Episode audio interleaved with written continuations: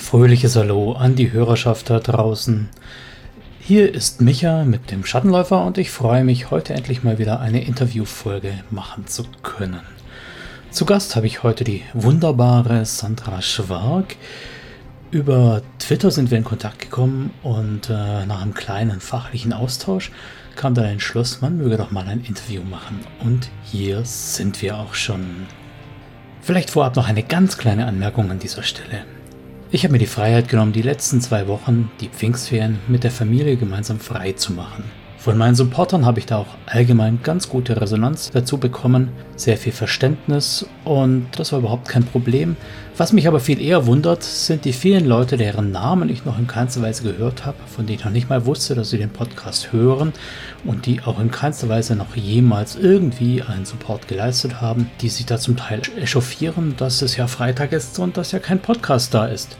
Leute, an der Stelle vielleicht die Anmerkung, wenn es euch so gut gefällt, dann bezahlt auch eine Kleinigkeit dafür. Gerne könnt ihr mich unter Kofi oder unter Patreon supporten. Die Links sind entweder im Twitter-Profil unter dem Linktree verknüpft oder auf meiner Homepage zu finden. Oder ihr googelt einfach mal und sucht selber nach Lord of the Dices in Patreon oder in Kofi. Vielen Dank für euer Verständnis.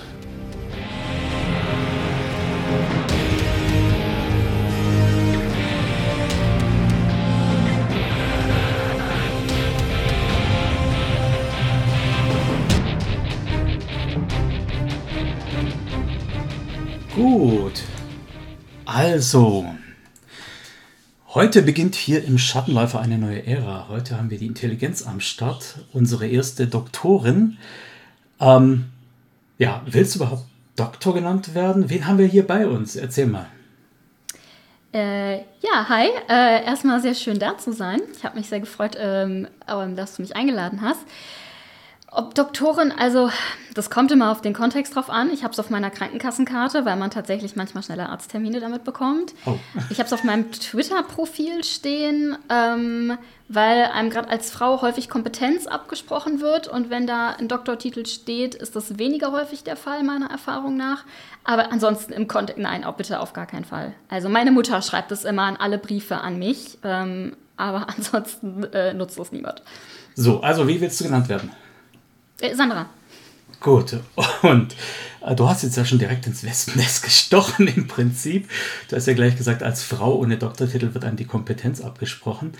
Und eigentlich hattest du mich gebeten, dass du hier nicht als Frau exklusiv behandelt werden willst, sondern einfach mal als Rollenspielerin. Ja? Ähm, gut, Sandra, weshalb habe ich dich eingeladen? Du hast ja was Interessantes zu erzählen. Ja, du hast mich eingeladen, weil du auf meinem Profil das Wort Feminismus gelesen hast, wenn ich mich richtig erinnere. Ähm, und das ganz interessant fandest. Und das ist auch so einer der Bereiche, in denen ich mich bewege. Also vielleicht einmal kurz zu meinem wissenschaftlichen Hintergrund. Du hast den Doktortitel ja nun schon angesprochen. Ich habe einen Abschluss in äh, Kriminologie und ähm, habe meinen Master danach in Psychologie gemacht, in Großbritannien beides, bin dann zurück nach Deutschland und habe hier promoviert in der Sozialpsychologie vor fünf Jahren, ist tatsächlich schon wieder fünf Jahre her. Genau. Und inhaltlich ging es darum, wie Darstellung von sexualisierter Gewalt gegen Frauen in den Medien ähm, die ähm, Wahrnehmung auf dieses Thema in der Allgemeinbevölkerung, sage ich mal, beeinflussen. Sehr, sehr arg zusammengefasst. So, das Ganze klingt jetzt für mich nicht so spontan zugänglich. Äh, was müssen wir uns da dahinter äh, vorstellen? Okay, also es ist auch ein bisschen. Hm, ich habe mir angeguckt, wenn zum Beispiel Zeitungen oder Nachrichtenmagazine über Fälle von sexualisierter Gewalt sprechen, mhm. wie sie das tun. Ich habe mir auch ähm, so Bilder angeguckt, die genutzt werden, um diese Artikel zu bebildern. Und ähm, habe mir dann angeschaut, was macht das, wenn man das Leuten zeigt. Ähm, also zum Beispiel, wenn da irgendwie Frauen immer dargestellt werden, so mit nackten Füßen in der Ecke kauern. Das sind so ähm, Stock-Images, die gerne auch von der Presse mhm. genutzt werden, zum Beispiel. Ähm, was macht das mit der Wahrnehmung? Also da ging es dann auch um das Thema von Bezeichnungen ähm, Opfer versus Überlebende, also im Englischen Victim versus Survivor, da ist noch ein bisschen einschlägiger. Ähm, und das war sozusagen einer der Themenbereiche der Doktorarbeit. Mhm. Das spielt jetzt auch darauf ab, dass man immer nebenfragt, war die Frau betrunken, war sie, wie war sie angezogen und so weiter. So was meinst du jetzt, oder? Das geht, genau, was du gerade aufgezählt hast, sind sogenannte Ver Vergewaltigungsmythen. Also so ähm, Ideen über sexualisierte Gewalt, die gesellschaftlich irgendwie vorherrschend sind, die aber faktisch falsch sind. Ne? Also eben sowas wie, wenn die Frau betrunken ist, war sie halt selber schuld oder hätte sie mal nicht so einen kurzen Rock angehabt. Mhm. Genau, das ist also Vergewaltigungsmythen waren eigentlich so das übergreifende Thema dieser Doktorarbeit, ja. Okay, das ist zwar jetzt höchst spannend, aber wir wollen ja natürlich nicht den Shitstorm gleich in den ersten paar Minuten lostreten. Das heißt, wir kommen später mal ein bisschen inhaltlich auf das Thema zurück. Ähm, Feminismus war ja bloß so ein Stichpunkt, wo ich dann gedacht habe, die sprichst du mal an. Eigentlich geht es ja um deine Eigenschaft als Rollenspielerin beziehungsweise als Shadowrun-Spielerin. Kannst du uns mal ein bisschen was zu deinem rollenspielerischen Werdegang erzählen? Ja, sehr gerne. Ähm, ich habe angefangen mit 12 oder 13 Jahren ähm, AD&D zu spielen. Und zwar war ich in so, einer, ähm, in so einem Freundeskreis, nur von Mädchen damals tatsächlich. Und die große Schwester von einer hat angefangen, für uns eine AD&D-Kampagne zu leiten. Cool. Und dass das schon ein bisschen außergewöhnlich war, dass wir eine reine Mädchenrunde damals waren. Also das ist auch schon fast, bestimmt, nicht, 20 Jahre her oder so. äh, nein, nicht ganz. Aber ne, so ist auch schon eine Weile her. Ähm, und dann haben wir das eine Weile gespielt, hatten, waren da auch total drin, hatten so eine, weiß nicht, ob du das kennst, Beep World. Das gab es damals, da konntest du dir so mit ein bisschen HTML und CSS deine eigene Homepage zusammenklicken. Mhm. Und da hatten wir so eine Beep World-Seite dann auch für unsere Rollenspielgruppe, die niemanden interessiert hat außer uns, aber wir hatten da irgendwie Spaß dran. Ähm, und dann äh, musste ich aber eine Klasse wiederholen damals. Und dann ist irgendwie dieser Freundeskreis so ein bisschen auseinandergegangen mhm. und diese AD&D-Gruppe hat sich verlaufen. Ähm, und dann hatte ich tatsächlich eine richtig, richtig lange Pause, zumindest was das klassische ähm, Pen-and-Paper-RPG angeht. Also ich habe nochmal überlegt, ich habe eigentlich immer Play-by-Post im Internet gespielt. Also mhm. ähm, auch dann meistens gar nicht mit irgendwie so eigenen Charakteren, sondern häufig Sachen irgendwie von, von Videospielen oder irgendwelchen Fernsehserien, auf, in Foren und dann auf Live-Journal und was es da alles für Plattformen gab über die, weiß ich nicht, 15 Jahre. Das habe ich immer durchgängig gemacht, so rollenspieltechnisch. Und ähm, so richtig eingestiegen bin ich dann aber wieder mit Shadowrun tatsächlich auch, ähm, dank meines äh, jetzigen Freundes, der seine gesamte Jugend damit verbracht hat, Shadowrun zu spielen. und dann irgendwie kurz nachdem wir uns kennengelernt haben, meinte Sandra, du hast doch mal D&D gespielt, so hast du nicht mal Bock auf Shadowrun. Und da hat er mir ganz viel davon erzählt. Ich war so, oh ja, mit Dystopien kriegt man mich irgendwie immer, finde ich richtig gut. Und ähm, ja, dann haben wir angefangen, Shadowrun zu spielen und das hat mich auch wieder aktiv ins Hobby reingebracht. Also ich spiele nicht nur Shadowrun, ich habe jetzt auch andere Gruppen mit ganz vielen anderen verschiedenen Systemen und genau, aber das jetzt tatsächlich auch erst so wieder seit fünf, sechs Jahren. Jetzt wirfst du mir gerade so viele Köder aus, da weiß ich jetzt gar nicht, wo ich anfangen soll. Gut, vielleicht versuche ich mal an der Stelle anzufangen. Ähm, Du hast ja in den Play-by-Mail, in den Posts, in den Forenspielen gesagt, du nimmst auch andere Charaktere an. Und das ist ja so eine typische Method-Actor-Sache, so eine Narrative-Sache. Also sp sprich fernab vom Power Gamer, wo man ja seinen Charakter schön langsam hochlevelt, ja. Das heißt, ich nehme jetzt, ich unterstelle jetzt einfach mal, du bist nicht so der typische Power Gamer. Das ist richtig. Also wir spielen in all unseren Runden sehr narrativ und charakterfokussiert. So, und jetzt bist du bei Shadowrun gelandet. Was ja so im Ruf steht, alles andere als geeignet für Method Actor, Narrativ und sonst irgendwas zu sein, sondern eher so für die Leute, die ihre Itemliste pflegen. wie, wie war das für dich so, der Sprung in dieses Shadowrun-Wasser? Ja, also ich war absolut überfordert. Also wir spielen fünfte Edition auch immer noch. Ähm, und ich war so, was, was ist das mit diesen Regeln? Um Gottes Willen, ich verstehe gar nichts. Also den ersten Charakter, den ich gebaut habe, die ist, habe ich auch fünf Jahre gespielt, die ist komplett verskillt. Also ich wusste Genial, nicht, was ich tue. So muss es sein. Und man sieht es in dem Charakter, so sie kann das alles nicht so richtig gut, was sie können sollte. Ähm, das war schon irgendwie doll, aber ich muss auch dazu sagen, ähm, wir spielen Shadowrun nicht sehr crunchig. Also ich habe einen guten Freund aus einer anderen Runde, der sagt immer, Sandra, warum spielt ihr denn Shadowrun? Ihr müsst ein anderes System spielen. So, ihr habt doch gar keinen Bock auf Crunch und Würfeln. Warum spielt ihr Shadowrun? Aber es ist halt das Universum. Also dementsprechend sind wir wirklich, spielen wir nicht besonders regellastig, würde ich behaupten. Ja, gut, gut. Ich meine, über die Regeln in Shadowrun kann man ja denken, was immer man will. Ähm, die sind auf jeden Fall anspruchsvoll und nicht ähm, schnell eingängig. Aber ähm, du hast dann auch noch gesagt, Dystopie. Mit Dystopie kriegt man dich. Jetzt ist ja die Shadowrun-Dystopie äh, in vielerlei Hinsicht vielleicht nicht ganz so krass wie Cyberpunk in seiner Urform, aber schon sehr stark sexualisiert und gewalttätig. Jetzt äh, ist es ja per se schon mal für viele Leute schwierig, aber für dich mit deinem beruflichen Hintergrund ist es ja vielleicht nochmal ein bisschen extra, oder? Also schwierig würde ich gar nicht sagen. Ich würde sagen, ich habe halt einen sehr, ich gucke da mit einer sehr spezifischen Brille drauf. Also ich kann das ja nicht abschalten. Ne? Man nimmt ja solche Sachen irgendwie immer mit, wohin man geht. Und ich glaube, ich gucke einfach mit einem spezifischen Blick auch auf dieses Setting und finde das total interessant. Wie gesagt, ich bin Sozialpsychologin, das heißt, ich beschäftige mich oder habe mich beschäftigt, bin ja zwischen raus aus der Uni, ähm, gar nicht so mit Individuen, sondern ganz primär mit Gruppen und Gruppendynamiken, auch ganz viel so zum Thema Diskriminierung. Und da bietet Shadowrun ja unglaublich viel. Also ich finde das mhm. total, total spannend, so dass ich komme da auch immer wieder, dann merke ich immer, so kommt die Wissenschaftlerin in mir raus, sagt, ah ja, super spannend, da könnte man ja so und diese Gruppendynamiken da. Also genau. So, gibt es denn da was, was dich stört am, am, Setting, am Hintergrund, dass du sagst, hm, also diese Gruppe macht jetzt irgendwie gruppendynamisch überhaupt keinen Sinn, die ist soziologisch völlig blöd? Mm, nee, das nicht. Was ich nicht so gut finde, was wir aber auch in unserer privaten Runde einfach anders handhaben, ist irgendwie diese, ähm, ich glaube, das wurde jetzt ja auch editiert also da weiß ich es nicht genau, ich habe gelesen auf Reddit, dass in der sechsten Edition das mit der Lebensspanne von Trollen und Orks äh, angepasst wurde. Ja.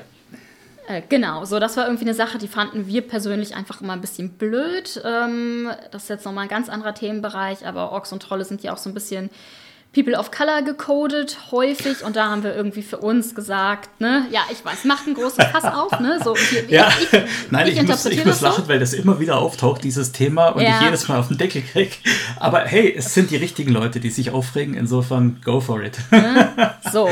Ähm, und das war einfach nur so eine Sache, wo wir gesagt haben, so, nö, aber es ist ja auch total interessant. So, was, was ist denn mit so einem Troll, wenn der irgendwie in so einer Welt lebt, die offensichtlich nicht für ihn ausgelegt ist? Mhm, mhm, also, was, was macht das denn? Ne? Kann man irgendwie ganz viele spannende Themen explorieren, finde ich. Ja, einen guten Ansatz, sag ich mal, einen guten Vergleich hat man schon mal, wenn man zum Beispiel als Erwachsener mit, in meinem Fall mit meinem Dreijährigen ins Kinderkarussell einsteigt. Da fühlt man sich auch schon so ein bisschen alienmäßig. Und das ist immer noch für Menschen gemacht, ja. Man hm. muss sich einfach die Relation feststellen, also wir haben zu einem Kleinkind wahrscheinlich die Relation wie ein Troll zu einem Gnom. Und äh, das, ist, das ist heftig, ja. Hm. Wenn man so locker hochgehoben werden kann als Gnom oder äh, ja. wenn man gucken muss, dass man nicht drüber stolpert als Troll. Das sind Herausforderungen, die, die wir Erwachsenen im Alltag nicht erleben. Ja? Schon hm. spannend, ja. Okay, also Shadowrun, du ähm, sagst, du bist narrativ unterwegs und äh, trotzdem haben wir ja in Shadowrun hier ein Füllhorn von Itemliste und sonst irgendwas. Äh, kannst du dich daran erfreuen oder ist es sowas von ach, wie heißt die Waffe? Egal, würfler mal halt. Ja. Ich muss sagen, ich habe jetzt mal zwei, also ich habe mehrere Shadowrun-Charaktere, die ich mehr oder weniger intensiv gespielt habe. Und die, die ich wirklich viel gespielt habe, sind alle äh, magisch aktiv. Das heißt, da ist nicht so viel mit Itemlisten und das ist auch tatsächlich was, da habe ich nicht so richtig viel Interesse dran. Mhm. Also jetzt hier irgendwie die beste Waffe oder so, nee, das ist irgendwie, das ist nicht so meine Welt. Das finde ich gar nicht so interessant mit Itemlisten und so. Nee.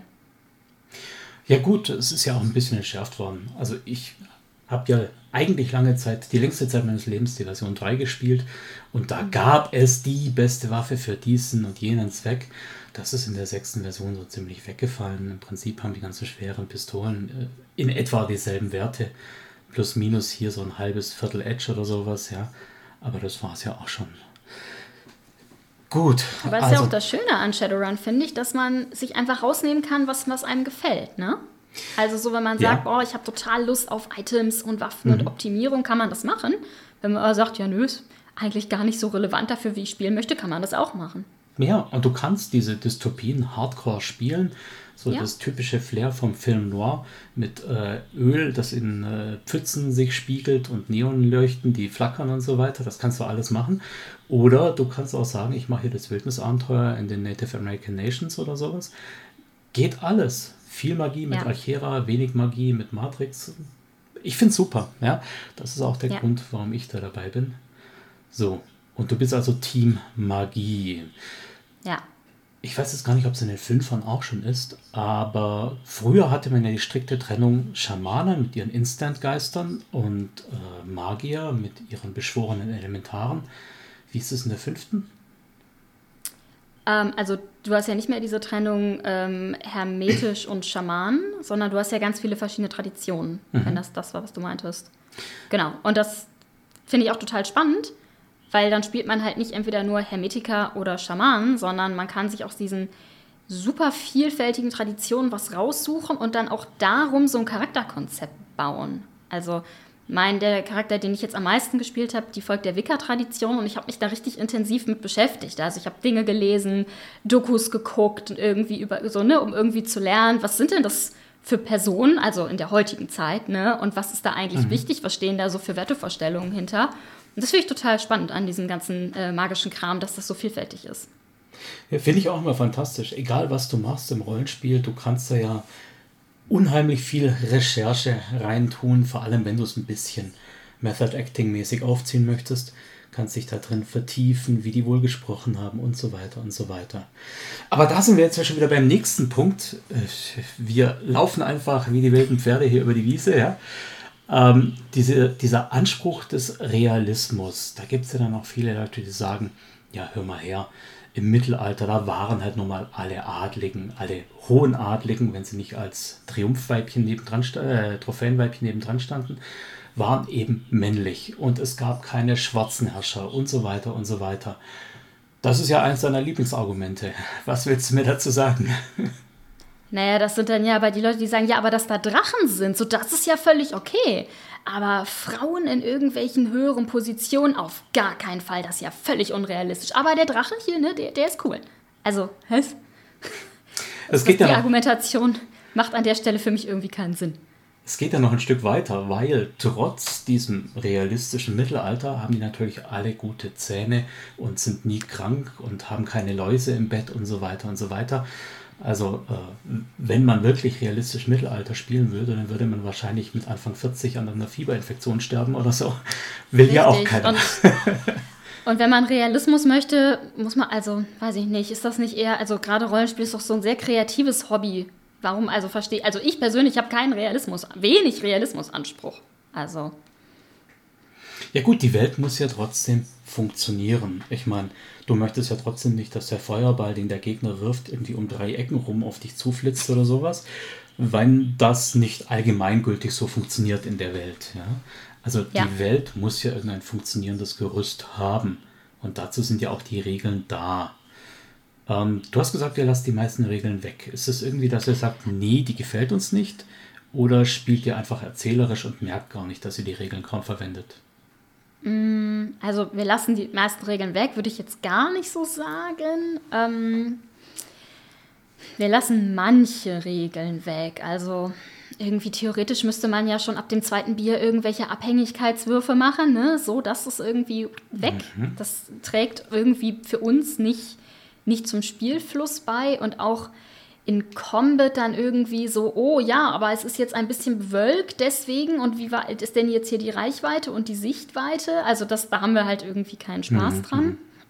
Und es kommt auch ein bisschen auf die Spielleitung drauf an, die gerade leitet. Wir haben eine Person bei uns, die extrem regelfest ist. Ähm, und das ist auch sehr gut. So, er kann immer gut helfen, ähm, was das angeht. Und dann ist vielleicht ein bisschen mehr Regeln, als wenn jemand anders leitet, der vielleicht noch mehr Wert auf das Narrative legt. Und du, leitest du denn auch? Äh, aktuell nicht, zumindest nicht Shadowrun, aber ich habe geleitet. Wir hatten ähm, in der Gruppe der ich jetzt auch spiele, mit, mit teilweise wechselnder Zusammensetzung, haben wir ähm, fünf Jahre in Seattle gespielt. Und weil wir niemanden hatten, der Zeit und oder Muße hatte, ähm, alleine Spielleitung zu machen, haben wir durchgewechselt, was Vor- und Nachteile hatte. Ähm, und da habe ich auch geleitet, ja. Und äh, da waren aber immer nur die festen Leute beieinander. Also die kannten dich alle schon. Genau. Gut, schade. Ich hätte gerne ähm, erfahren, ob du auch schon Erfahrung gemacht hast mit Leuten, die dich nicht kannten als Spielleiterin. Weil, ähm, ich weiß nicht, ob du das Interview gehört hast, die Mel hatte ja gesagt, dass da wirklich schockierende Reaktionen zum Teil aufkommen. Und ähm, ja, ja, ich muss sagen, ich, ich kuratiere meine Runden sehr. Also ich lege Wert drauf, eigentlich primär mittlerweile, das ist halt meine Freizeit, das ist mein Hobby. Ne? Da mhm. möchte ich mhm. irgendwie angenehme Erfahrungen haben und klopfe die Leute, mit denen ich spiele, schon so ein bisschen vorher ab. Also wenn ich das Gefühl habe, so, puh, die sind irgendwie jetzt gar nicht so ähm, auf einer Linie oder auf einer Welle mit mir bei bestimmten Themen, würde ich vielleicht auch eher sagen, okay, ja, One-Shot, alles klar, ne, können wir irgendwie machen. Aber so längerfristig ist es mir dann doch wichtig, dass man ja da auf einer Wellenlänge ist, würde ich sagen. Hm. Ja, der Christoph, der Spielpädagoge, ich weiß nicht, ob du den kennst, der hat da ja auch mhm. immer den Begriff der Gravitation äh, eingeführt, die Gravitationstheorie, dass die Leute sich schon so ein bisschen zusammenfinden, also dass dieser Spielleiter nun mal eher narrative Leute anzieht und so weiter, ist auch ein Effekt, den ich jetzt bemerken kann. Also äh, wenn jemand mit mir nicht funktioniert, dann spielt er wahrscheinlich zweimal mit und hat dann keine Zeit mehr. Oder mhm. äh, wir verlegen den Termin auf, wann er nicht mehr kann oder sowas. Also es ergibt sich ja dann immer so, du hast ja sowieso schon eine gewisse Auslese. Wie sieht es denn bei euch mit dem Power-Level aus? Ähm, seid ihr so Straßenlevel mit viel simplen menschlichen Geschichten oder geht es bei euch richtig heiß her mit eigenem Reitdrachen und äh, Helikopterflotte oder sonst was? ähm, das hat sich jetzt gerade ein bisschen geändert. Also wir haben, wie gesagt, fünf Jahre in Seattle gespielt und da waren wir am Ende, da hatten wir tatsächlich, unsere Riggerin hat einen Helikopter geklaut, ähm, geliehen, geliehen. Ähm, das war schon ziemliches Power-Level, da ging es dann am Ende auch gegen Renraku und also, ne, so, das war schon ganz schön hoch, aber das haben wir auch lange gespielt. Mhm. Und jetzt in unserer neuen Runde sind wir gerade in Europort in ähm, den Niederlanden. Und da squatten wir in einem alten Feuerwehrhaus und können gerade so die Nuyen zusammenkratzen, um jemanden unsere Heizung reparieren zu lassen. Nee, Euro ist es, ne? Ein Euro plus mhm. Euro, genau. Ähm, die Nuyen zusammenkratzen, ne? Also das ist dann wirklich jetzt nochmal Street Level und das war auch bewusst so gewählt, dass wir dann nochmal ein bisschen niedriger starten.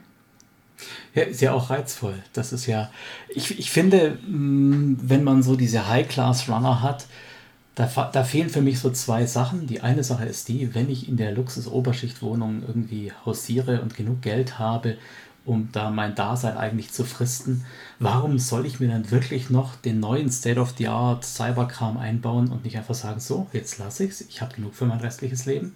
Das ist die ja. eine Seite. Und die andere Seite ist, dass du ja viel von der Dystopie gar nicht miterlebst. Ja? Wenn du den Lieferservice im ja. Haus hast und so weiter, dann kriegst du nicht mit, wie Leute bei dem Nudelshop um Essen betteln oder sonst irgendwas. Hm.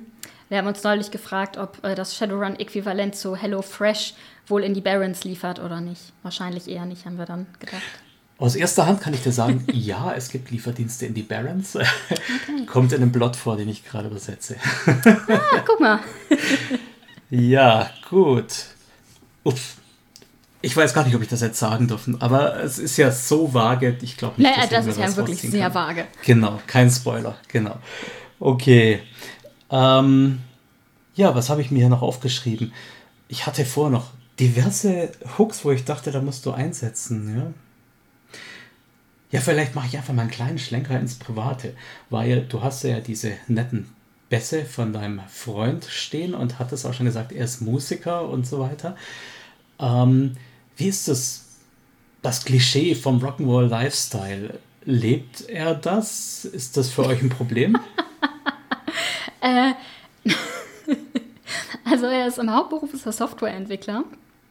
Ähm, und äh, hat das jetzt gerade wieder so wiederentdeckt. Er hat schon immer Musik gemacht und äh, ist auch eine, bei einer Band, Freudenspiel äh, heißt sie. Die hat jetzt auch gerade auf dem Wave Gothic Treffen in Leipzig gespielt, also irgendwie schon eine relativ äh, große Nummer.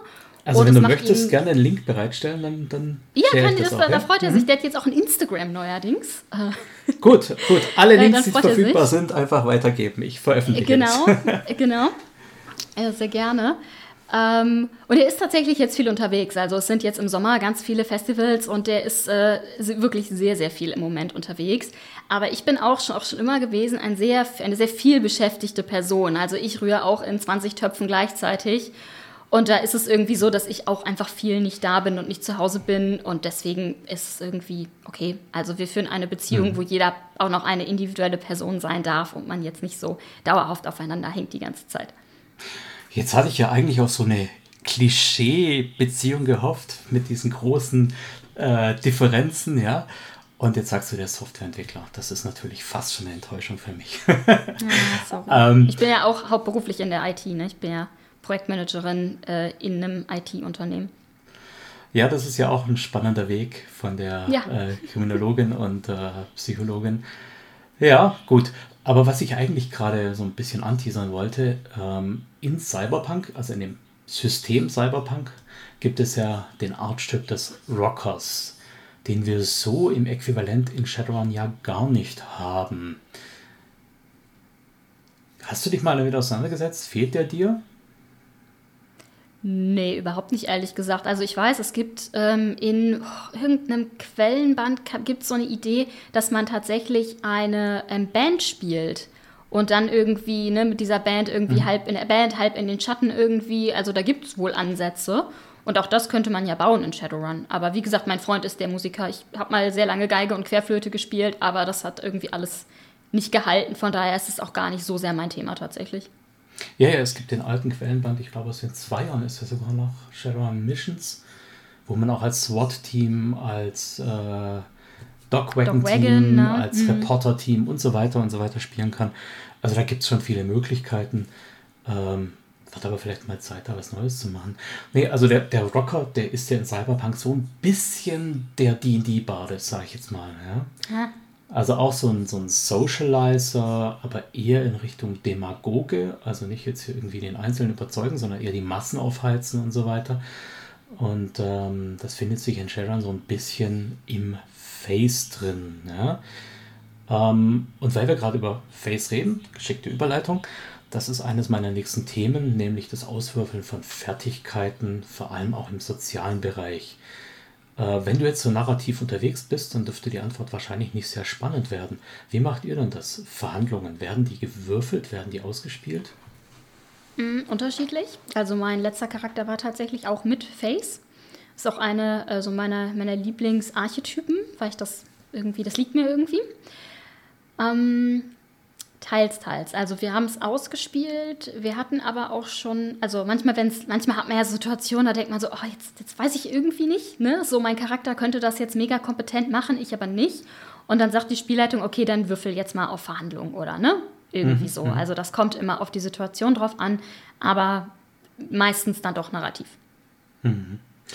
Ja, das ähm, ist ja so ein interessanter Gap zwischen Spieler und Charakter. Weil, wie du ja sagtest, manchmal hat der Spieler einfach gerade keinen Plan, aber der Charakter müsste es wissen. Ja? Interessanterweise hat niemals jemand am, am, Spieltisch gefordert, jetzt wirf doch mal den Feuerball, um zu zeigen, dass du es auch kannst. Ja? Aber bei Verhandlungen tun wir sowas dann doch ganz gerne. Ja, stimmt. Mhm. ja, gut. Ähm, ich hatte ja eigentlich irgendwie gehofft, da kommt so ein bisschen mehr Problematik, irgendwas, wo man so ein bisschen anpieksen könnte, ein das bisschen was. Kann ich äh, gerne liefern. Ja, dann liefer, liefer, gern auf. also eine Sache, die wir ja schon im Vorfeld äh, besprochen hatten, wo ich vielleicht gerade noch mal drauf zurückkommen kann, also nochmal ne Thema Sexismus, Rassismus, sexualisierte Gewalt, Darstellungen, Spielen, das war ja auch so ein bisschen der Aufhänger, an dem wir uns äh, so im Vorgespräch mhm, ähm, ne, genau, ne, bewegt ja. haben. Und da hatte ich dir erzählt, dass ähm, wir haben äh, eine Person bei uns in der Runde, der leitet gerne so vorgefertigte Abenteuer. Der sagt, mhm. so, er ist nicht so, fühlt sich nicht so fürchterlich als der kreativste Mensch, er leitet gerne vorgefertigte Sachen, das macht er auch sehr gut. Und ähm, wir, da wir in Seattle gespielt haben, haben wir gedacht, ah, schon ein bisschen neugierig, wie das jetzt so mit dem Metaplot in der sechsten Edition eigentlich ähm, weitergeht. Und dann hat er gesagt, okay, dann bereite ich jetzt mal Freiheit für Seattle vor.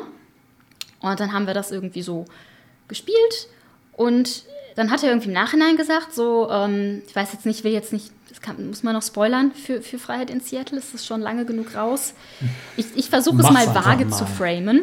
Ja. Genau, es Wer, geht ja nicht darum, möchte, der springt jetzt mal zwei Minuten genau, vor oder so. Genau, da gibt es ja eine Situation, wo das Team in einen äh, Bunraku-Salon soll. Und Bunraku-Salon ist ja sowieso schon so einer der schwiegi, hm. schwierigeren, Eisen, düsteren ja. Aspekte des Settings, genau. Und ähm, dann möchte, also ich habe jetzt hier die äh, deutsche Übersetzung ähm, vorliegen gerade, ich hatte noch mal reingeguckt, will dieser Text quasi, dass man eine, die nennen es hier Prostituierte, ich bevorzuge den Begriff Sexworkerin, aber das ist ähm, ne, erstmal gar nicht so relevant, ähm, möchte quasi, dass man äh, einen Typen framed, der gerne in diese Bunraku-Salons geht das, und dabei filmt, wie er eine Prostituierte umbringt. Eine von diesen ähm, Bunraku-Puppen, ähm, wie das hier, glaube ich, genannt wird. Mhm, genau. Und Interessanterweise gibt es dann hier verschiedene Vorschläge in diesem Text, ähm, wie das sein könnte. So, ähm, entweder können sie den Typen betäuben und den Tatort so manipulieren, dass es hinterher so aussieht, als hätte er den Mord begangen, oder man könnte magisch irgendwie eingreifen, um ihn dazu zu bringen, diese Prostituierte zu töten. Oder man könnte das, äh, dieses, diese Prostituierte so manipulieren, dass sie ihn angreift und er sich dann verteidigen muss. Also es gibt irgendwie hier verschiedene Vorschläge, die alle darauf hinauslaufen, dass diese Prostituierte getötet werden soll. Mhm. Und unser Spielleiter, das ist jetzt schon zwei Jahre her, er hat das völlig anders aufgezogen. Ich weiß gar nicht mehr, wie genau, ehrlich gesagt, aber er ist das komplett umgangen und hat uns dann erst im Nachhinein erzählt, übrigens, dieses Abenteuer wollte, dass ihr diese Sexworkerin tötet. Und wir waren alle so, was? So, sechste Edition, das glaube ich von, weiß ich nicht, 2020 oder so. Ja, so, neu, wer, ja. Mhm. ja, wer dachte, dass das okay ist? Also mhm. was soll denn das, dass das als einzige Option hier eben, also ich glaube, das ist das, was mich so gestört hat, dass in diesem Text drei Optionen äh, aufgegeben wurden und alle beinhalten, diese Sexworkerin muss sterben. Ja, und das, das fand ja ich irgendwie, das hat uns sehr schockiert so als Runde insgesamt. Das fand ich nicht okay. Das ist ja gleich in mehrfacher Hinsicht, ich sag jetzt mal, falsch. Ja? Erstmal überhaupt einen Unschuldigen umzubringen für die eigenen Ziele, der noch nicht mal irgendwie als Wachmann im Weg steht, sondern wirklich keinerlei Hindernis darstellen würde. Das ist ja schon mal ein Problem. Korrekt. Ein, ein anderes Problem ist ja, dass dieser Tod nur als Mittel zum Zweck, um den äh, Big White Evil Guy zu Fall zu bringen ist. Ja? Wobei Evil ist da auch schon wieder relativ, weil der, der es in Auftrag gibt, der ist ja nicht weniger evil. Und äh, das äh, Mittel der False Flag Accusation ist ja da auch schon wieder moralisch fragwürdig. Was wäre denn vielleicht einmal aus Sicht der Spielerin und einmal aus Sicht der professionellen Psychologin, Kriminologin dein Rat, wie man damit umgehen müsste? Ist eigentlich offensichtlich, aber ich möchte es gerne von dir hören. Ähm, also die erste, meine erste Herangehensweise ist, muss man das Abenteuer überhaupt so schreiben? So, warum muss das irgendwie da, das Setting sein? Hätte man sich da nicht was anderes überlegen können? Ähm, und dann aber, wenn es dann jetzt halt schon so da steht, wie es steht, letztendlich das zu machen, was unser Spielleiter an der Stelle gemacht hat, nämlich das komplett zu umschiffen. Also wir haben niemanden umgebracht äh, in diesem Abenteuer und haben es trotzdem irgendwie gut zu Ende geführt. Ich glaube, dann hat er halt einfach den Auftrag geändert. So, es ging dann nicht darum, die, äh, ihn zu filmen, wie er die ermordet, sondern irgendwie einfach nur ihn zu filmen, wie er irgendwie da ist. So, mhm. weil das dann irgendwie schon belastendes Material äh, genug war an der Stelle. Also das dann einfach äh, umzuändern, wenn man irgendwie das Gefühl hat, boah, das passt irgendwie nicht gut. Das ist ja der Ratschlag jetzt an die Spielleitungen da draußen. Aber ähm, ja, ich sag mal, da müsste doch eigentlich von oben her etwas passieren, von Catalyst Game Labs ja. oder Pegasus. Ja? ja, also ich, ich, ich saß da und das frage ich mich bei solchen Sachen immer, wie kann das passieren? Also dachte nicht, ist nicht irgendwem in der Redaktion dort aufgefallen, sei es jetzt bei Catalyst oder auch bei Pegasus in der Übersetzung, ha, vielleicht ist das nicht so eine gute Idee, vielleicht sollten wir da was anderes hinschreiben. Und das geht ja durch mehrere Hände, ne? Mhm, so. Mhm. Und an keiner Stelle hat mal jemand gesagt, äh, vielleicht nicht so gut. Naja, aus Sicht des Übersetzers ist es natürlich schwierig, weil du bekommst diesen Text und hast den Auftrag, den zu übersetzen. Und da steht nachher der Name vom Autor dran. Und irgendwie kannst du dem ja keine Worte in den Mund legen, auch wenn das in dem Fall sehr, sehr wohlwollend ist. Ja? Die Kommunikation ist dann manchmal ein bisschen schwierig. Mhm. Aber äh, ja, man hätte zumindest an irgendeiner Stelle in der Redaktion, im Lektorat, die Handbremse ziehen müssen, auf jeden Fall. Ja. Es wäre ja vielleicht auch eine Möglichkeit gewesen, irgendwie so ein Kommentar, das habe ich bei anderen Sachen auch schon gesehen, dass so ein redaktioneller Kommentar irgendwie dazu geschrieben wurde. So, das ist im Original vorgeschlagen. Wir denken, man könnte es auch auf X, Y und Z Art lösen oder ihr macht es ganz anders und ändert den Auftrag. Gut, ja. Also ich, ich war ehrlich gesagt schockiert, als ich das ähm, von dir gehört habe. Das ist jetzt auch schon wieder, keine Ahnung, eine Weile her. Und ja. ähm, habe da auch schon Kommentare weitergegeben an die entsprechenden Stellen. Ich hoffe sehr, dass es fruchtet. So, jetzt du, ähm, wir haben ja vorher schon das Thema Dystopie gehabt. Diese Bunraku-Puppen, diese Sexworker und so weiter sind ja integraler Bestandteil von der Dystopie. Ähm, du hast aber auch gesagt, man kann sich die Sachen so aussuchen. Wie weit kann man sich denn aussuchen, ohne jetzt, sage ich mal, das, das Setting im Wesentlichen zu verändern, zu vernachlässigen? Also ich weiß jetzt nicht, also die Bunraku-Salons sind auf jeden Fall ein Beispiel von irgendwie ähm, dieser Dystopie und die Ausmaße, die das angenommen hat, sicherlich. Aber man kann sich das, glaube ich, immer aussuchen, was man damit machen möchte. Also wer schreibt mir denn vor, wie ich mein Fantasiespiel zu spielen habe, sage ich jetzt mal. Und ähm, ich finde es total wichtig, dass man sich da auch in der Gruppe irgendwie einig ist. Ne? Also ja auch schon drüber gesprochen, so Session 0 etc., dass man drüber mhm. spricht, welche Themen wollen wir wie behandeln und dass man sich da einfach einig ist. So, das wollen wir lieber ausklammern, das lieber nicht. Also in unserer Runde haben wir uns zum Beispiel darauf geeinigt, ähm, keine sexualisierte Gewalt, ähm, gewisse Dinge nicht explizit. Wir hatten aber zum Beispiel auch ähm, viel das Thema so ähm, Experimente an Kindern. Das ist natürlich auch immer so ein bisschen kritisch, ähm, aber halt nie so richtig ähm, grafisch mit irgendwelchen Sachen dargestellt, ähm, sondern mehr immer so angedeutet und so ein bisschen, mhm. ne? Hinter dem Vorhang sozusagen. Und ich glaube, da muss man einfach gucken, in jeder Gruppe mit individuellen Personen, was ist da okay und was ist da nicht okay. Und ich glaube auch nicht, dass wenn man jetzt sagt, hey, wir klammern dieses eine Thema aus, weil wir das irgendwie nicht möchten, dass man da jetzt grundlegend äh, eingreift und man dann plötzlich nicht mehr Shadowrun spielt, nur weil man sagt, bei uns möchten wir sexualisierte Gewalt nicht thematisieren. Jetzt ist es ja auf jeden Fall ein wichtiger Tipp. Diese Session Zero ist ja dringend zu empfehlen. Und das geht auch ganz super für eine feste Runde oder zumindest für eine Runde, die sich mehrmals trifft. Ich denke jetzt aber vor allem an äh, One-Shot-Runden, vielleicht sogar Online-Runden, wo man ganz spontan zusammenkommt. Und da gibt es dann dieses Label Shadowrun und jeder versteht so ein bisschen was Eigenes darüber.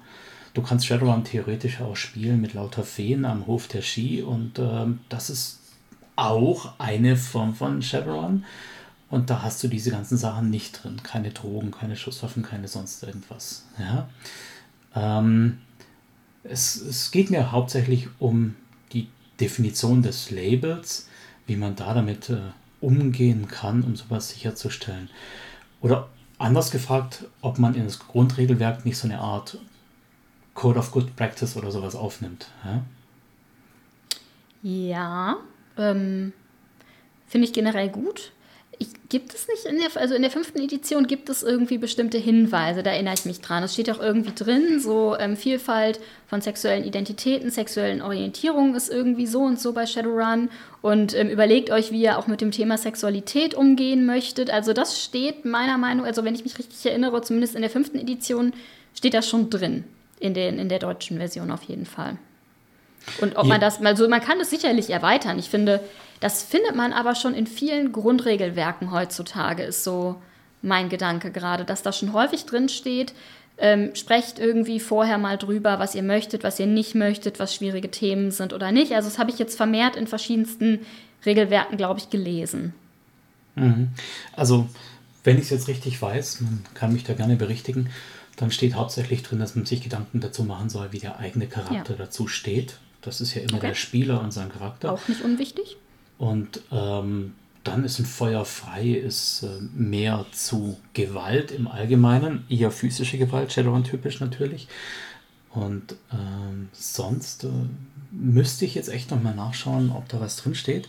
Aber das Problem ist natürlich, wenn ich die Regeln nur quer lese aus anderen Versionen, dann überspringe ich viele Fluff-Texte, die mir als langjähriger Rollenspieler irgendwie eh klar sind. Ja. Gut.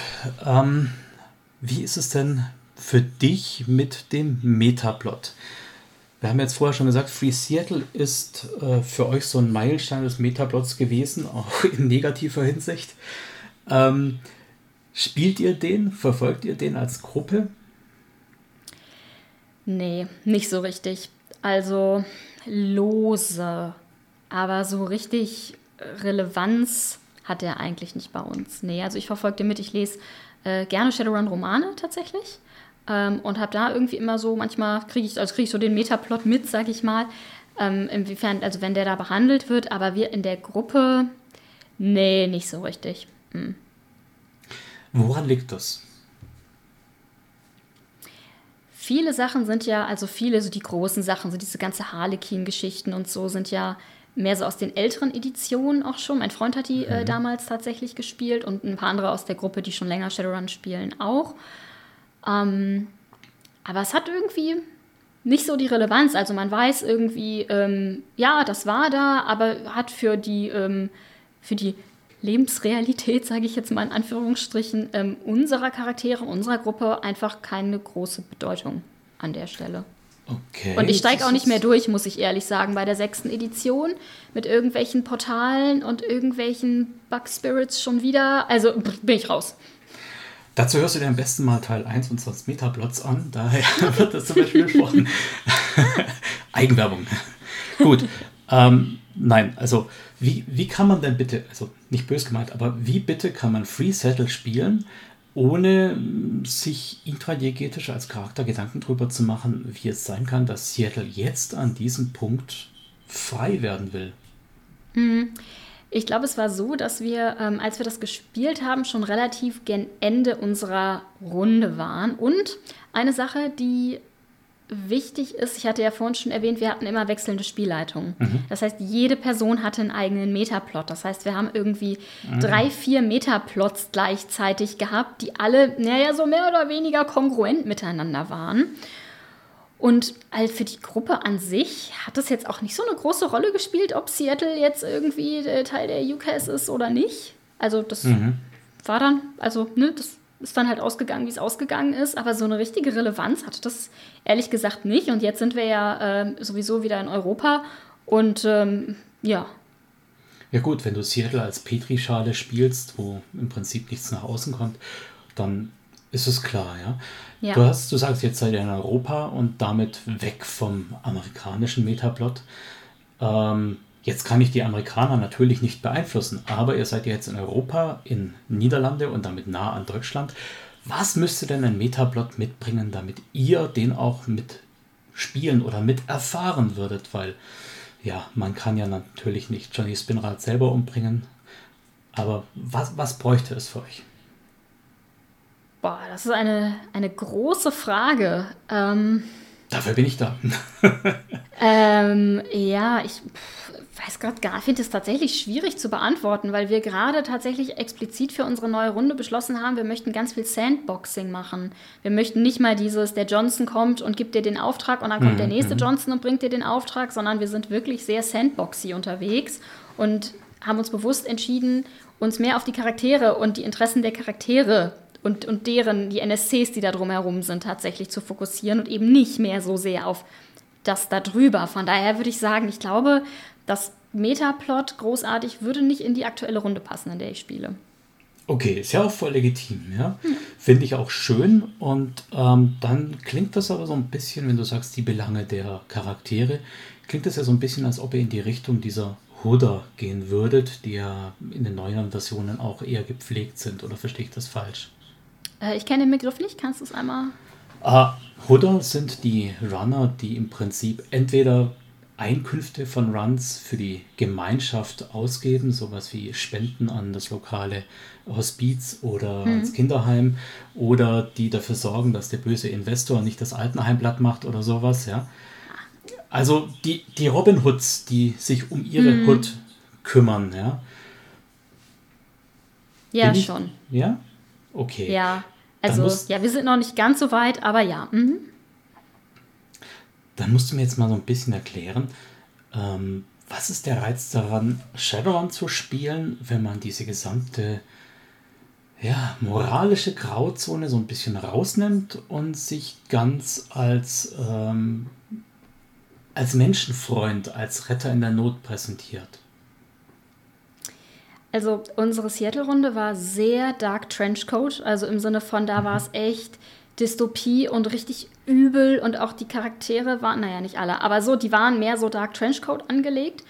Und nach fünf Jahren haben wir gesagt, boah, wir wollen jetzt mal ein bisschen was Leichteres. Ne? Vielleicht jetzt nicht gerade irgendwie, weiß ich nicht, die Raumstation fällt aus dem Himmel, weil wir irgendwas damit gemacht haben, aber einfach so ein bisschen was Leichteres spielen. Und ich glaube, mhm. So ist das entstanden. So ein bisschen, ne? jetzt halt nicht mehr irgendwie direkt Renraku an den Kragen, sondern irgendwie mal gucken, ähm, dass die Riggerin irgendwie ein cooles Streetrennen fahren kann und wir irgendwie der lokalen Straßendoc helfen, jemanden auf dem Friedhof zu beerdigen, wo er gesagt hat, noch zu Lebzeiten, er möchte da gerne beerdigt werden. So. Okay. Gekauft. Also voll legitim. Jetzt habe ich. Du, du bietest mir gar kein, gar kein Kontra. Ich wünsche mir. Wozu was soll ich so dir denn Kontra geben? Du hast bis jetzt nichts gesagt, was ich blöd fand. Ich wünsche mir auch mal so einen Interviewpartner, mit dem ich mich so ein bisschen fetzen kann, ja, wo man ein bisschen Schlagabtausch machen kann. Aber vielleicht lade ich dazu einfach die falschen Leute ein. Ja? also, weiß ich nicht. Ich. Mm, wir hatten ja so ein bisschen auch über, ähm, auf das, über das Thema so Sexualität gesprochen, ne? Mhm. Also das war ja auch so ein bisschen, ähm, weiß ich nicht, ob das irgendwie nochmal was ist, was du aufgreifen möchtest. Ich hatte da auch nochmal mit, ähm, mit einer Person aus meinem Freundeskreis tatsächlich drüber gesprochen. Auch gerade nochmal so in Bezug irgendwie auf weibliche Charaktere und so über mhm, mhm. Sexualisierung und so. Also, ich weiß jetzt nicht, wie, wie du das, wie du das insgesamt siehst. Du hattest, also, ja. Naja, gut, ähm, also ich bin da so ein bisschen äh, außer Konkurrenz, muss ich sagen, weil ich mache ja sehr viel als bezahlter Spielleiter und da holt sie ja, natürlich auch, ja, und da holst du natürlich auch nicht die dicken moralischen Hämmer raus und mhm. äh, schilderst da irgendwelche extremen Szenen. Und dann spiele ich auch hauptsächlich mit meinen, äh, mit meiner Familie, mit meinen zwei mhm. Jungs und meiner Frau. Das ist auch nicht so das Setting, wo du stark sexualisierte Szenen machst, wobei ich gar nicht wüsste, worauf ich da eher Rücksicht nehme, auf meine Frau oder auf meine Kinder, weil die sind inzwischen anders unterwegs. mhm. ähm, naja, eine Runde hatten wir, wo ich sehr stark äh, in die düstere Ecke gegangen bin, wo wir von vornherein gesagt haben, wir wollen mal viel Konflikt und so weiter, aber die Konflikte waren anders. Und das ist, das ist vielleicht auch der Punkt, worauf wir jetzt, äh, worauf ich jetzt eingehen will. Es braucht diese Sexualisierung nicht. Es gibt genug Konflikte, die du auch so spielen kannst. Verrat, Manipulation, ähm, Umweltschweinereien, sonst irgendwas. Ähm, und niemand spielt ja jetzt eine Kampagne, wo man von vornherein sagt, wir wollen eine sexualisierte Kampagne spielen. Das, das passiert ja nicht. Die meisten dieser Sexualisierungen, die passieren ja so nebenbei als Fluff. Ja? Mal ein kurzes Beispiel. Ich habe das von einem meiner Supporter bekommen. Der hat gesagt, ja, er spielt halt den Barbar und der Barbar, der agiert in der Welt und für ihn ist der Barbar eben so ein bisschen der, ich sage jetzt mal in modernen Worten, der toxisch männliche und der hat dann der Bedienung oder die Bardin aus der Gruppe war es, glaube ich sogar, der Bardin aus der Gruppe im Wirtshaus nach ein paar genehmigten Drinks auf den Hintern geklopft. Und das war für den Spieler, war das voll okay. Die Spielerin, die hat es ihm sehr krumm genommen. Mhm. Und da war dann auch so, er so, ja, aber Moment, ich meine, wir sind doch im Mittelalter, da war das gang und gäbe. Und außerdem, das ist ja nur Character Play, der Charakter ist halt so. Aber dann ist die Erkenntnis gekommen, nämlich, warum will ich diese Szene gespielt haben? Warum ist es wichtig für die Darstellung meines Charakters? Und er hat dann gesagt, nee, sie hat recht, der Charakter funktioniert auch ohne das. Ich kann den rauflustigen Barbar spielen, der kann dann Banditen männlich wie weiblich verklopfen, alles okay. Ich kann goldgierig sein und alles sofort danach äh, im Wirtshaus versaufen oder in irgendwelche Etablissements gehen und den Vorhang drüber legen. Das geht. Dazu brauche ich diese Handlung nicht machen. Ja? Und das ist vielleicht der Appell wenn wir Shadowrun spielen, dann wissen wir, dass da Sexworker unterwegs sind. Aber die müssen wir nicht in jeder Szene erwähnen. Das reicht, wenn man sagt, und da ist das Viertel, wo das und das passiert. Tuch drüber. Ja? Für die meisten ist das Kopfkino sowieso stärker wie vieles andere. Und wen es nicht interessiert, der kann es vielleicht ausblenden. Aber ähm, ich äh, hole das Thema einfach nicht vor, weil ich es nicht als Fokus will. Und nur als Fluff ist es für viele Leute so störend, dass man es einfach nicht braucht.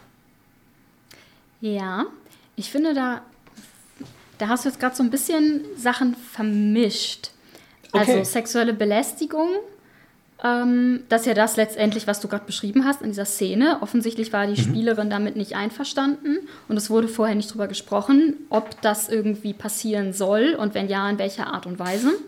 Ähm, da bin ich sowieso ein großer Fan von irgendwie Einvernehmlichkeit. Äh, letztendlich kann unter ähm, erwachsenen Menschen, die sich einig sind und Dinge vorher besprochen haben, ist erstmal alles in Ordnung, ne? solange alle ihr Einverständnis dauerhaft äh, geben.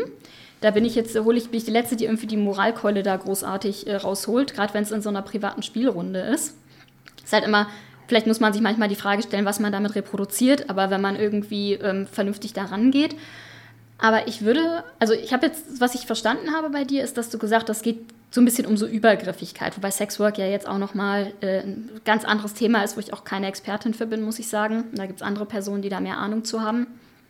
Ähm, aber Sexualität als sich im Rollenspiel, also wie, wie, wie, wie, siehst du das? Also jetzt nicht unbedingt in so einer Übergriffigkeit, sondern ist das auch was, was bei dir dann eher irgendwie hinten runterfällt?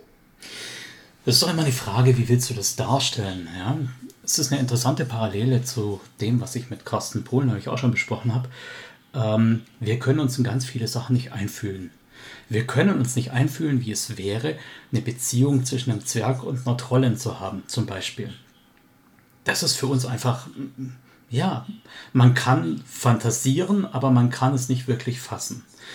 Und ähm, ähnliches gilt jetzt für mich auch über ähm, Homo-Beziehungen oder über Beziehungen äh, polyamoröser Natur oder sonst mhm. irgendwas, was ich in einer futuristischen Welt wie Shadowrun erwarten würde.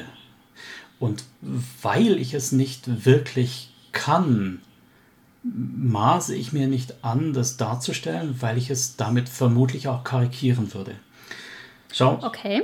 wenn ich kann mich noch daran erinnern, wie wir angefangen haben mit Rollenspiel. Das ist für mich schon ein bisschen länger her. Mein Krückstock steht hinten in der Ecke. Ja. ähm, wenn wir da als 13-jährige Jungs einen Schwulen dargestellt haben, ja, wie hat er sich benommen? Ah, ta, ta, ta. Ja, ja das, mhm. das, war immer so ein Klischee. Und ähm, wenn du kein anderes Konzept hast, als einen Schwulen darzustellen, als mit diesem tuntigen Gefuchtel, dann lässt du es besser. Ja? ja? Oder du erwähnst es ganz nebenbei. Also nicht, dass da jetzt der Typ reinkommt und sagt, oh, mein Ehemann ruft an oder so, sondern es muss ganz beiläufig vielleicht mal auftauchen oder einfach gar nicht. Ja? Weil mhm. äh, in unserer Realität laufen die Leute ja auch nicht rum und sagen, hey, übrigens, ich, ich bin schwul oder ich äh, habe drei Frauen oder so. Passiert ja nicht. Ja, ich finde, Rollenspiel lädt ja eigentlich genau dazu, einmal was anderes auszuprobieren. Und natürlich sollte man es respektvoll machen. So, da bin ich voll bei dir. Also, wenn man nicht über so eine klischeehafte Karikatur hinauskommt, sollte man es lieber sein lassen. Da, äh, da stimme ich dir absolut zu. Aber es lädt ja dazu ein, sich in Sachen hineinzufühlen, die man, wo man vielleicht selbst keine direkte Lebensrealität zu hat. Also den Charakter, den ich in der aktuellen Runde spiele, die ist blind. Und ähm, ich habe selbst ähm, eine Behinderung, allerdings bin ich nicht blind. Ähm, und habe dazu auch, also ich habe das ganz intensiv mit der Gruppe besprochen, habe auch ganz viel Recherche gemacht und gebe mir Mühe, das so respektvoll als sehende Person darzustellen innerhalb dieser Welt, wie es mir möglich ist. Und ähm, ja, finde es aber einfach irgendwie interessant, dieses Thema Behinderung in äh, Shadowrun irgendwie zu explorieren. Respektvoll. Da du es ja gerade selber ansprichst, also damit quasi hier jetzt an die Öffentlichkeit gehst, kannst du mal was dazu sagen? Was ist jetzt deine Behinderung zum Beispiel? Achso, ähm, ich habe eine chronische Autoimmunerkrankung aus dem rheumatischen ähm, Formenkreis und ähm, habe deswegen so eine, ja, habe deswegen halt, also offiziellen Status Behinderung, genau. Mhm. Also sieht man mir nicht an. Ja, das ähm, genau, man, man aber so nur ja das Thema. Genau, genau. Das Thema Behinderung ja. ist halt einfach eine Lebensrealität. Ähm, ich wäre tatsächlich mal fast erblindet. Diese Art von Rheuma geht nämlich auf die Augen und ich hätte mhm. fast mal das äh, Augenlicht in meinem linken Auge verloren. Mhm. Ähm, es war ziemlich schlimm und ziemlich dramatisch damals. Und äh, das hat mich so ein bisschen irgendwie auch darauf gebracht, zu, denken, zu sagen, so, okay, wie ist das eigentlich, so Lebensrealität von blinden Personen? Ähm, und würde ich gerne mal im, in diesem Rollenspiel-Setting irgendwie explorieren. Gut, ja, das kann ich mir jetzt tatsächlich aus Spielersicht auch eher vorstellen, weil der Spieler kann sich ja wirklich intensiv in seinen Charakter eindenken. Ja. Ich habe jetzt vielleicht zu sehr aus meiner Sicht als Forever GM geredet, weil ich habe ja für die meisten NSCs habe ich ein, zwei, vielleicht auch mal 20 Minuten, um die darzustellen. Und wenn du da dann versuchst, irgendetwas äh, off the road darzustellen, dann funktioniert das fast nur, wenn du wirklich solche Klischeehämmer reinhaust. Ja? Also wenn ich in zwei Minuten jemanden klar machen möchte, dein Gesprächspartner, der, keine Ahnung, der ist ein Arsch, ja, dann muss er halt mhm. halt Dinge äußern, die Ärsche äußern würden. Ob das jetzt rechtsextreme Äußerungen sind oder menschenverachtende oder egal wie, da muss ich mich klischeehaft aufführen. Und vielleicht ist es das der Grund, warum ich ähm, die Sexualisierung so ein bisschen rauslasse. Was ich aber sehr gerne mache, ist, dass ich ähm, diese Klischees breche. Ja? Also, mhm. wenn es heißt, du triffst dich mit Mr. Johnson, dann ist Mr. Johnson nachher eine rothaarige äh, Trollin oder sowas. Ja? Mhm. Wa warum auch nicht? Ja? Die sich auch noch kumpelhaft benimmt und nicht so ein Arsch Johnson ist oder so. Mhm. Das ist, ähm, da kann man viel damit machen, weil wie jeder Mensch auf der Straße auch seinen Beruf hat, seine Einstellung hat, sonst irgendwas, so muss ja auch nicht jeder Johnson immer gleich aussehen, ja. Und nicht jeder Frittenbudenbesitzer hat ein fettiges äh, Ripshirt an oder sowas. Hm. Und äh, nicht jeder Müllarbeiter ist ein, ein Org oder so. Und genau das ist ja auch immer der interessante Aspekt, wenn du dann etwas entdeckst in der Welt, was die Erwartung bricht. Ja, ja auf jeden Fall. Ja, ja. Vielleicht nochmal zum Thema nochmal den Schlenker zurück. Jetzt sind wir irgendwie bei Behinderung gelandet, was auch äh, super, super spannend ist, wie ich finde, ähm, in dem, im ganzen Kontext von Rollenspielen. Nochmal zum Thema so Sexualität. Ich finde ja, es ist einfach auch ein Aspekt unserer menschlichen Existenz, sage ich mal, die man ja auch, also wenn man, wenn das, wenn es irgendwie interessant ist oder so, auch durchaus nutzen kann. Ich meine, es gibt ja auch ähm, also keine Ahnung, ich denke hier gerade an Monster Hearts, ne, wo es ja sowieso so ein mhm. bisschen in so eine romantische Richtung irgendwie im weitesten Sinne geht. Habe ich auch mal gespielt, war awkward tatsächlich, ähm, weil die Gruppe irgendwie nicht gepasst okay. hat. Und okay. ich auch nicht so richtig wusste, worauf ich mich einlasse zu dem Zeitpunkt, schon eine Weile her. Ähm, aber kann ja auch einem Charakter Tiefe geben. Ich möchte ein kurzes Beispiel erzählen. Einer meiner, meiner Lieblingscharaktere ist die äh, Zwillingsschwester meines äh, Shadowrun-Charakters ähm, eine Elfe, die, ähm, wo die spielende Person irgendwie Sexualität von Anfang an irgendwie so klar gemacht hat, so das ist ein sexueller Charakter. Sexualität spielt eine Rolle bei ihr und auch gar nicht irgendwie komisch oder anzüglich explizit oder so, mhm. sondern mehr so, ja, mit dem hatte ich mal was und oh, kannst du mal kurz vorbeikommen, der Typ, den ich abgeschleppt habe, ist aus Versehen ein Vampir und jetzt werde ich den nicht mehr los, so. ähm, und dann äh, habe ich mit der Person drüber gesprochen, sie hat gesagt, naja, für den Charakter, die hat irgendwie keine Kontrolle in dieser Dystopie. So, ne? Die hat ganz wenig Selbstwirksamkeit und, und fühlt sich total fremdbestimmt in ihrer Existenz, in ihrem Leben. Und ihre eigene Sexualität ist das Einzige, worüber sie noch Kontrolle hat. Ne? Und das mhm. macht irgendwie diesen Aspekt des Charakters irgendwie sehr komplex und nicht mhm. einfach nur so, hö, hö, ne? Und mhm. ich finde, so kann man das auch betrachten. Ja, ja finde ich dann auch spannend, vor allem wenn du damit so auch umgehst, ja. Ähm, der Grund, weshalb ich das so ein bisschen kritisch sehe, also wir, wir hatten ja schon öfter mal das Thema, jetzt nicht mit dir, sondern mit vielen anderen, dass Shadowrun und Rollenspiel ein eher männliches Hobby ist, was ich sehr bedauere übrigens. Aber wenn ich dann am Tisch sitze mit meinen drei Kumpels, ja, und äh, der eine spielt irgendwie die verführerische Elfe und ich bin jetzt gerade der Wachmann, den er verführen soll, ja, Entschuldigung. Also da, da, da, da kann gar keine Immersion stattfinden. Da wünsche ich mir, dass gewürfelt wird. Ja, das ist für mich voll okay. fein. Okay. Ähm, Weil du das dann unangenehm findest in dem Moment. Bitte? Mit deinem Kumpel zu flirten. Würdest du dann unangenehm finden in dem Moment, ja, dass dein Kumpel ja. mit dir flirtet? Es, mhm. es geht noch mit manchen Spielern, wo, wo man auch, also die selber auch eine sehr große Identifikation mit ihrem Charakter liefern und anbieten. Da ist es was anderes. Aber ähm, wenn es dann schlecht gemacht ist, wenn das so Power-Gaming rüberkommt, so nach dem Motto, ich gehe da mal rüber und äh, ja, sag ich, hey Süßer, wie wär's mit uns beiden? Okay. Mhm. Da würde doch auch kein Mann drauf anspringen, ja. Vor allem kein Wachmann, der damit rechnet, dass hier irgendwelche Leute rein wollen ohne Zugangsberechtigung, ja. Mhm. Und da ist es so plakativ, da, da wellen sich mir die Fingernägel hoch ja, und ich denke mir, mm, nee. Verstehe in, in, meiner Frau One-on-One -on -one zu spielen, natürlich flirten wir da. Klar, ja. das, das ist toll, das macht Spaß, ja. ja. Aber das ist halt, ja, da spielt sie einen weiblichen Charakter und äh, sie flirtet auch nicht mit weiblichen Charakteren, sondern eben mit einem männlichen okay. NSC. Und da passt es. Ja? Und so muss es eigentlich sein, dass es irgendwie, dass es irgendwie passt, dass es sich äh, authentisch anfühlt. Ja. Und das ist halt ähm, auch mit wegen Online-Runden und auch mit dem Alter geschuldet, wenn man nicht mehr so häufig spielt und äh, sich viel Privates auch nebenher zu erzählen hat und so weiter. Für mich schwieriger mit der Immersion. Und in One-Shots, ja. wo ich die Leute nicht kenne, ist es noch mal schwieriger.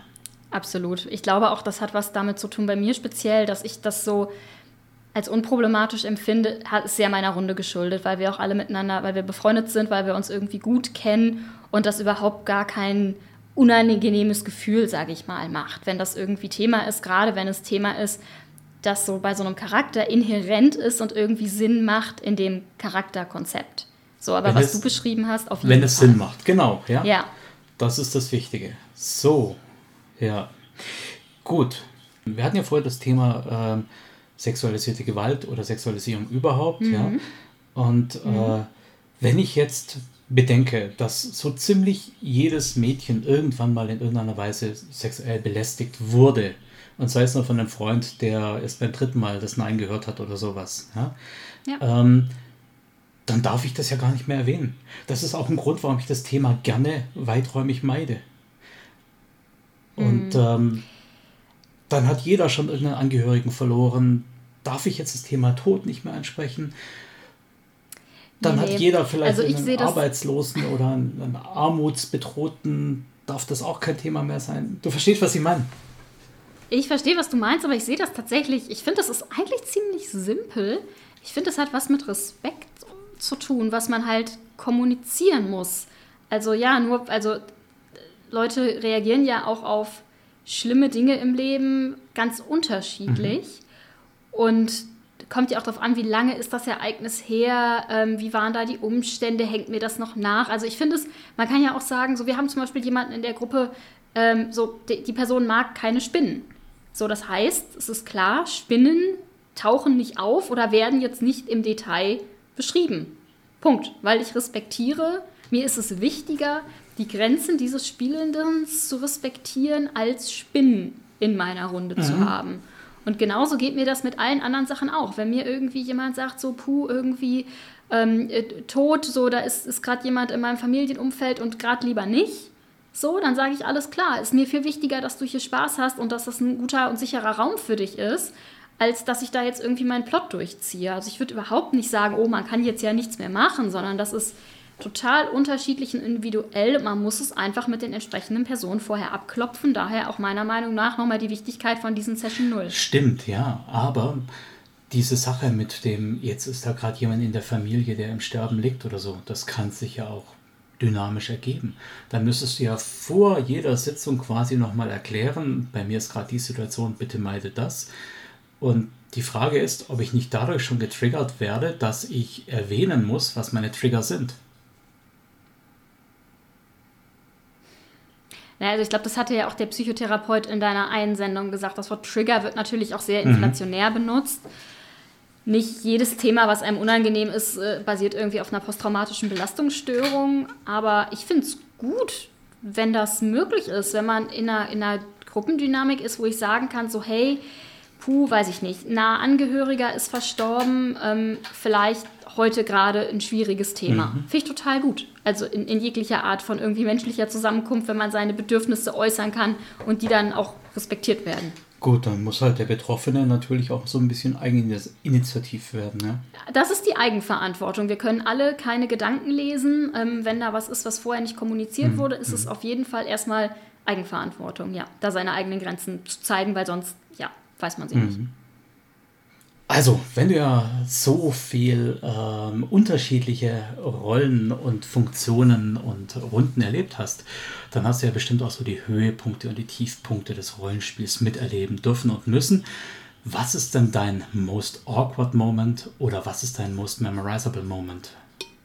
Also bei Shadowrun ähm, gab es definitiv einen most awkward Moment der sowohl in und als auch out of character sehr awkward war. Und zwar hatte ich eine äh, liebe Person aus meinem Freundeskreis gebeten, die, ich glaube, es war die dritte oder vierte Initiation für meine Magierin vorzubereiten. Weil bis dahin war mhm. es irgendwie so, ähm, dass ich das immer selbst primär so narrativ äh, reingebracht habe, wie diese Initiation so war.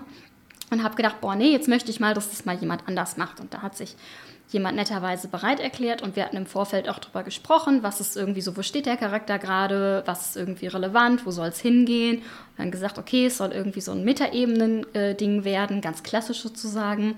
Auch mit mhm. der ganzen Gruppe, nicht nur für den, für den Charakter selber, sondern es wurde schwupps, oh, ein Artefakt, das sollte man nicht anfassen. Oh, jetzt seid ihr leider auf der Metaebene gelandet. Schade, schade.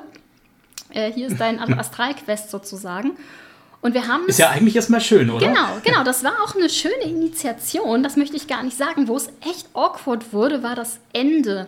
Und zwar ist dann irgendwie ganz viel passiert. Ich kann es auch gar nicht mehr so richtig alles zusammenkriegen. Und dann waren wir am Ende in dem, ähm, auf der Astralebene mit der ganzen Gruppe im, im Kindheitshaus, also wo sozusagen mein Charakter aufgewachsen ist. Mhm. Und dann gab es so eine, oh Gott, das war glaube ich nicht mehr Hüter der Schwelle, so irgendein freier Geist, irgend, irgendein Wesen, das dann sozusagen die, ähm, die, die Lessons learned wissen wollte von meinem Charakter. Also so, was hast du denn jetzt okay. hier aus deinem Quest gelernt, damit du dann initiieren darfst? Und per so, se schöne Idee. Ja, aber sowohl ich als auch mein Charakter hatten keine Ahnung, worauf die Spielleitung hinaus wollte. Und das endete wirklich in so einer 20 Minuten, halbe Stunde. So super awkwardes Ratspiel, dass es so ein bisschen war, weißt du, wie in so einer Schulprüfung, wo man nicht gut vorbereitet ist. Mhm, und ja, ich kann mich einfühlen. Genau, Leider. das war richtig, richtig awkward. In Charakter noch mal mehr, weil ich muss dazu sagen, ähm, bei uns in der Gruppe, meine Magierin hat einen äh, ongoing Crush einseitig auf die Riggerin der Gruppe. Und die hat, ähm, äh, gespielt übrigens von meinem Freund, und äh, die hat wenig ähm, Geduld für so einen Kram. So für Magiekram sowieso nicht. Ne? Mhm, mh. Und dann war die so, oh, jetzt Alter, was stellst du dich hier gerade so blöd an? So, jetzt mach mal hin. Und das war mein Charakter so, oh nein, oh nein, das ist so peinlich, das ist so unangenehm. Und für mich als Spielerin war es irgendwie auch ein bisschen komisch und ich, so im Nachhinein hätte ich in der Situation einfach hier Cut machen sollen, also auch sagen sollen, so, wir müssen mal gerade mal out of character, ich habe gerade keine Ahnung, mhm. was du von mir möchtest, wo ich hin soll, können wir es mal kurz off-topic besprechen sozusagen. Also ich glaube, das war der, der most awkward Moment auf jeden Fall. Haben denn die anderen Spieler gewusst, worauf es rausläuft? Also Nein. Also war die Antwort nachher irgendwie nachvollziehbar für dich? Nein, war es tatsächlich nicht. Also die anderen SpielerInnen haben auch irgendwie sehr klar gesagt, so nicht, ich wusste auch nicht so richtig so, hm. naja, also. Naja, gut, aber wenn, wenn, du mich jetzt fragen würdest, was sind denn die Weisheiten deines Lebens, dann könnte ich dir ein paar Dinge erzählen, aber dann kannst doch du nicht sagen, nee, falsch, ich möchte was anderes wissen. ja, ich, das ist wie gesagt jetzt auch schon wieder eine Weile her, aber irgendwie hat es in dem Moment, lief es einfach nicht rund, wie das manchmal so ist, hm. ne? Also, ja, ja, ja, gibt es. Haben wir genau. alle schon erlebt. Genau. Okay, ja. Gut, dann aber bitte das Schöne auch noch, den Most Memorizable.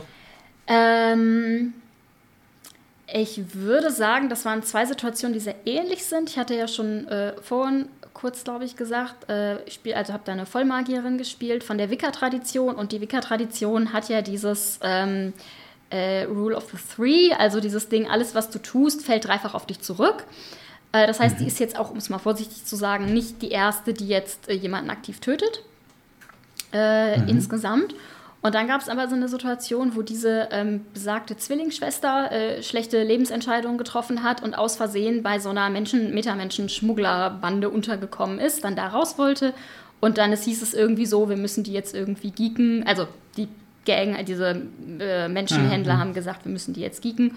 Und dann ist mein Charakter sehr uncharakteristisch ähm, eigentlich für sie irgendwie so völlig, hat völlig rot gesehen und hat einfach alle äh, mit Feuerbällen und Blitzen beworfen, bis sie halt nicht mehr gelebt haben. Ähm, und das war spielerisch sehr intensiv. So ein Charakter, die eigentlich eher so pazifistisch unterwegs ist, mal so eine, eine gute Motivation sozusagen an der Stelle zu haben, zu sagen, so ich flippe das jetzt mal komplett und töte jetzt tatsächlich mit diesen moralischen Implikationen, die das hat. Das war hinterher auch irgendwie interessant in der Aufarbeitung. Ähm, und so einen ganz ähnlichen Moment gab es nochmal, als die besagte Riggerin entführt wurde und wir die quasi retten mussten. Da ist sie auch äh, ein bisschen eskaliert mhm. und hat Dinge in die Luft gesprengt. Also ich glaube, das waren so die interessantesten Momente, die mir am meisten in Erinnerung geblieben sind. Das ist jetzt tatsächlich sehr schön, dass du das sagst, weil du da was machst, was die meisten Spieler ja oft ablehnen, wo sie ganz weit die Hände davor strecken, nämlich dieser Kontrollverlust. Ja? Hm. Ich kenne das von, von meinen Spielern, vor allem von One-Shot-Spielern, die dann sagen, nee, mein Charakter lässt sich nicht verführen, mein Charakter lässt sich nicht bestechen, mein Charakter lässt sich nicht einschüchtern. Ja? Und egal was passiert, Knarre an den Kopf und sonst irgendwas, nein, ich sag nichts. Und ähm, du willst ja als Spieler dann auch nicht sagen, okay, jetzt würfelst du mal, du hast den Wurf versaut, das musst du halt doch was erzählen. Das ist ja was, was ich ganz schlimm finde. Das ist mhm. ja so mhm. eine Art verbale Vergewaltigung fast schon. Und insofern finde ich das schön, dass du das zulässt und dass du das sogar als speziellen Moment hier ähm, zum, zum Sprechen bringst, ja. Weil es vielleicht den einen oder anderen auch mal die Augen öffnet, dass man sowas zulassen kann. Ja, dass man daraus eine höhere Identifikation mit dem Charakter ziehen kann. Ja? Auf jeden Fall, ne? wenn irgendwie die, die Motivation stimmt halt. Ne? So, das waren schon sehr mhm. spezielle, mhm. sehr intensive Momente, ja. Sehr schön. Okay. Danke fürs Teilen. Ja, sehr gerne. Jetzt habe ich eigentlich gar keine großen Themen mehr. Du hast ja jetzt nochmal schön was auf den Tisch gebracht. Aber ich muss dich natürlich, bevor ich dich entlasse, noch eine Sache fragen. Die muss ich immer fragen. Auch wenn ich die Antwort vermutlich schon kenne. Wenn du jetzt irgendwie 2082 aufwachen würdest in der Welt von Shadowrun, was für ein Charakter wärst du? Welcher Metatypus? Welcher Archetyp? Welche Implantat hättest du? Was wäre dein Lieblingsspielzeug? Ähm, ich wäre wahrscheinlich Mrs. Johnson, glaube ich. Oh. Äh, ja, wenn das zählt. Ähm, ich habe drüber nachgedacht und dachte so, hm, ich bin unglaublich gut vernetzt äh, würde ich mal über mich selber sagen. Also ich kenne ganz viele Leute, bin in ganz vielen verschiedenen Gruppierungen irgendwie unterwegs. Als, ähm, als es bei Corona am Anfang noch Impfstoffmangel gab, bin ich irgendwie so zur Impfterminbrokerin geworden. So, die liefen alle bei mir auf und ich habe gesagt, hier, äh, in Reda Wiedenbrück um 13 Uhr kannst du zu dem Arzt und dich impfen lassen. So.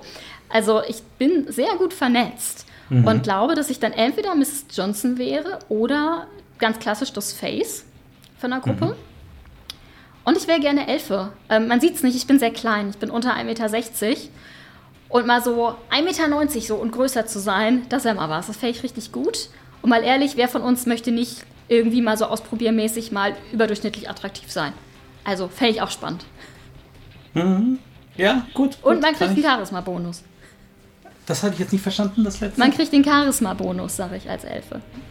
Ja, kriegst du in 6 nicht mehr. Ja, oh, tatsächlich? Ja, guck mal. Ja, ja, man, man wollte einfach weg von diesen, um, ja, man darf ja nicht mehr Rassenmodifikator sagen, von den Metatypus-Modifikatoren. Ah. Das heißt, die Elfen können nur von ihrem Maximum einen höheren Charisma-Wert erreichen, wenn okay. sie ihn denn ersteigern oder kaufen, aber sie bekommen nicht automatisch. Ja. Ah. Hatte ich auch schon diverse Diskussionen deswegen, weil es deshalb auch möglich ist, einen regeltechnischen Troll mit Stärke 1 zu spielen, der dann von dem regeltechnischen äh, Feenwesen mit Stärke 3 aufs Maul kriegt. Und ich erinnere mich an diese Diskussion. Dann mhm, verkrampfen ja. sich meine ja. Lachmuskeln und nicht zum Positiven. Mhm. Gut, also die Verhandler Elfe oder Johnson. Sehr spannend. Johnson hatten wir jetzt noch nie. Finde ich aber gut. Also falls wir mal ein Laub haben, dann darfst du als Johnson einsteigen. ich Mrs. Johnson, okay. Hm? Kannst du noch Plateauschuhe anziehen. Sehr gut. gut, also Sandra, ich danke für deine Zeit und für das wunderbar nette Gespräch. Vielen Dank auch für deine offenen Auskünfte zu den privateren Themen. Und äh, es war eine Freude, dich hier zu haben. Ja, vielen Dank. War schön hier zu sein. Ciao. Ciao.